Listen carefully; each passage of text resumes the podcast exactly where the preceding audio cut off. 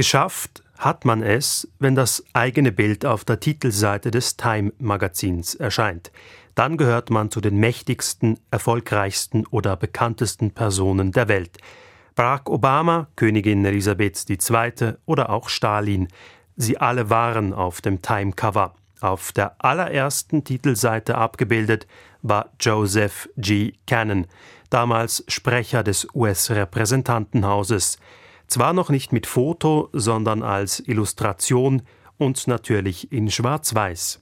Aber der Schriftzug Time sieht schon damals aus, wie auch heute noch. 15 Cent kostete die erste Ausgabe vom 3. März 1923 am Kiosk. Gerade mal 9000 Exemplare verkauften sich. Was bescheiden anfing, setzte sich aber allmählich durch. Nach einem halben Jahr hatten sich die Verkaufszahlen verdoppelt und nach zwei Jahren zählte das Time Magazine bereits 70.000 Abonnenten.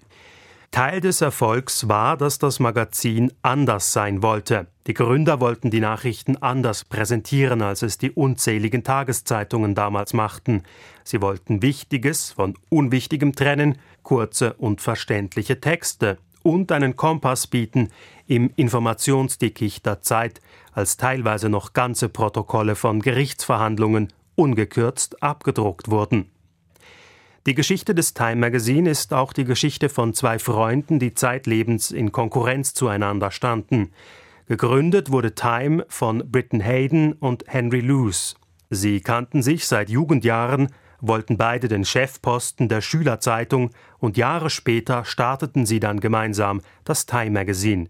Nur immer wieder gerieten sie aneinander und hatten andere Vorstellungen darüber, wohin die Reise gehen sollte bis Hayden 1929 nach einer Infektion starb und Co-Gründer Luce den Erben die Anteile abkaufte. Bekannt ist das Time Magazine bis heute für die Wahl zur Person des Jahres. Erstmals kürte das Magazin im Jahr 1927 die einflussreichste Person. Damals war es Charles Lindbergh, der wagemutig und alleine in einem Flugzeug den Atlantik überquert hatte.